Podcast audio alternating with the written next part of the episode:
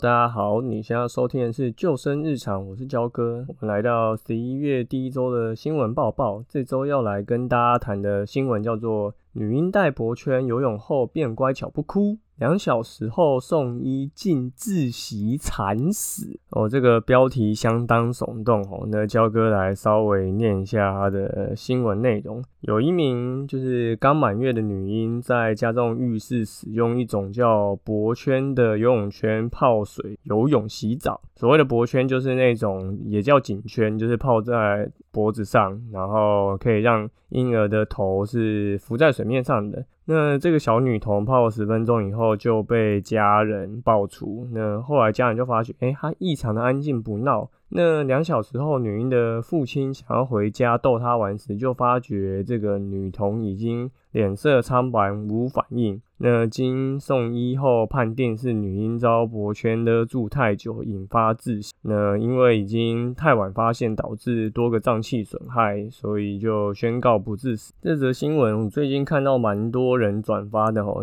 刚好就是一些医生或者是一些有小小朋友的家长的粉丝团，那受到广大的回响。所以今天就来特别来谈一下这个新闻。一般其实我教的小朋友大概都是五岁开始，然后到十二岁左右。那很多家长就有问说，那再小的小朋友可不可以？那一般在小小朋友，他如果来学游泳，他其实就比较偏向于他是培养一个水感。所以其实台湾本来就最近这几年很流行所谓的婴幼儿早教，那其实最大众的就是从英国来的一个游泳系统。那这个主要是带领差不多你说六个月到两岁半左右的小朋友在池子里面去培养水感。那老师会带着家长还有小朋友一起下水去做一些操作，然后让小朋友跟亲子之间的依附关系更好，然后他们可以去从中培养水感。那据研究跟我自己的教学经验观察，如果是在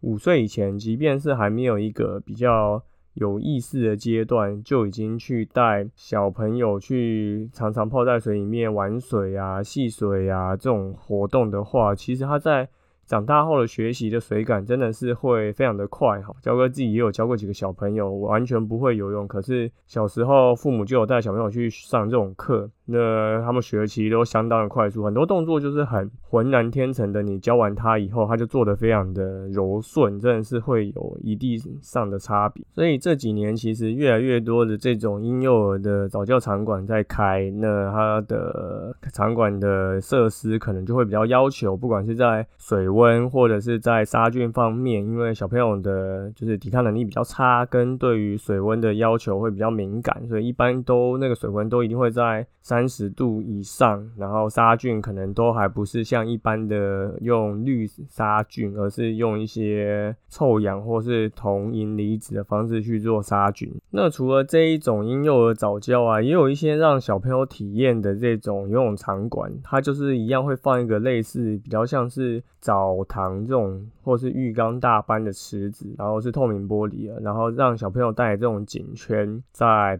水里面去做漂浮啊。啊，然后旁边的家长就会跟他嗨，然后拍照啊，打招呼，然后去觉得这是一个。可以让小朋友培养游泳的一种就是过程。那这一种家长不是亲自下水的课程，其实就是他的教学的，也不能说教学，就是对于小朋友的学习的能力，我觉得是比较比较有限的。由家长亲自带小朋友下水去游，其实这个是比较能够培养亲子间的依附关系，然后还有培养水感的部分。哈，刚刚有一点烧瞎哦，焦哥最近有点鼻音重感冒，所以。今天讲话该特别有磁性。好，那回到我们这则新闻，其实坊间现在就已经有出了多这种相当多脖圈、颈圈的嗯福具，给小朋友套在脖子上。那交割其实是非常不推荐用这一种辅具哦。为什么呢？因为呢，如果大家可以去想象一下，现在你就在游泳池有一个游泳圈套在你的脖子上，然后让你头刚好卡在那个位置，那透过这个泳圈的浮力把你的头撑住，所以你可以保持在水面上。大家可以自己去想一下这个感觉会不会舒适？我个人是觉得应该是蛮不舒适的。所以我自己就也不会想要让就是我的小朋友去从事这样子的一个体验玩水的一种方式。因为虽然小朋友的体重比较轻，可是小朋友的颈椎其实发育还没有像大人这么的硬挺，所以你看我们其实去抱小朋友的时候，你都会要去护住他的脖子啊，然后防止他有折到脖子，或是做一些就是因为他的重心不稳而导致脖子比较有可能受伤的一些动作。所以像这种在水里的体验，就是水感的这种方式，你如果是用了一个颈圈脖圈套住在小朋友的脖子上，让他去，即便像有些他会设计保险扣具给他扣住，不会让小朋友可能有一个脱离，然后导致溺水的一个状况。可是呢，虽然我没有去看这样子的医学研究，但我自己从就是一个。感知上，我就会觉得这样子的方式，其实对于小朋友来讲，并不是一个太好的一个呃下水体验的方式。最好还是由家长亲自去抱住小朋友，然后去跟小朋友玩下水体验，这个是绝对安全的，而且。如果当你用脖圈、颈圈，你可能就一样会有一个比较安心的感觉，你可能就会比较没有去注意你的小朋友，甚至是不小心去离开、去上个厕所，然后去拿个东西、去讲个电话、去回个讯息，你可能就错过了一些小朋友就在一个不舒适的情况下有的一些生理反应，你可能就没有发觉，就像这个新闻中的。女童的家长一样，她其实也只泡了十分钟后就被爆出来，可是，一样发生了一个这样子的意外。十分钟其实真的很短呢，你可能就不小心回个讯息、讲个电话就过了。可是就在这么短的一个时间内，就发生了这样子一个情况，其实是我相信多数人都不愿意这样子的经验发生在自己的小孩或者身边的朋友身上。所以呢，脖圈、颈圈这种东西。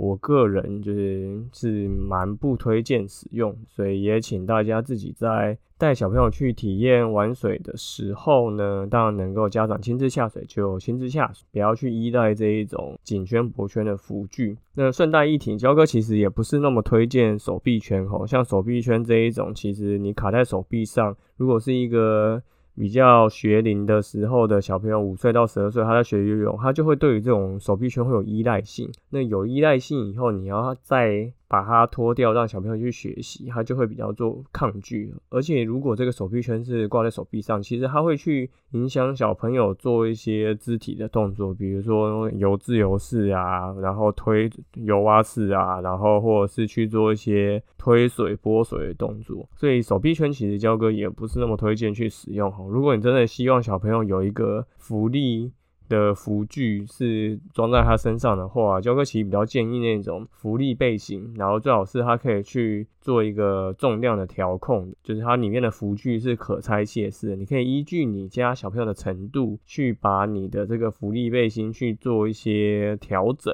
那这个福利背心，它一般也有分不同的适用年纪，大家可以自己在上网去搜寻。那福利背心，它的肩膀它就会做的比较窄，所以对于小朋友在手脚的操作空间上就不会有这样子的影响。好，那今天的新闻报报就大概到这边，就主要就是想要跟大家讲说，不要因为有这些辅具就去忽略了小朋友现在。一个玩水用的一个状况，那甚至有些浮具真的是尽量能不要用就不要用。当然是由我们的家长亲自下水，带领小朋友去玩水。那这样对于小朋友去接受这个陌生的水域环境，一定是更加有帮助。好，那感谢大家今天收听我们的救生日常，我是焦哥。如果你喜欢我们的节目的话，请到 Apple Podcast 留言并给我们五颗星。加进入冬天的吼，越来越少人听的吼，拜托大家可以赶快把这些安全的知识推荐给其他身边的朋友们，或许我们就能够避开一些。意外的状况。那如果你有 IG 账号的话，也欢迎私讯来跟我们说，看你有没有想要听什么样的一个主题，或是有什么 feedback 想要回馈给我们的，也非常欢迎。好，那我们就下次再见喽，拜拜。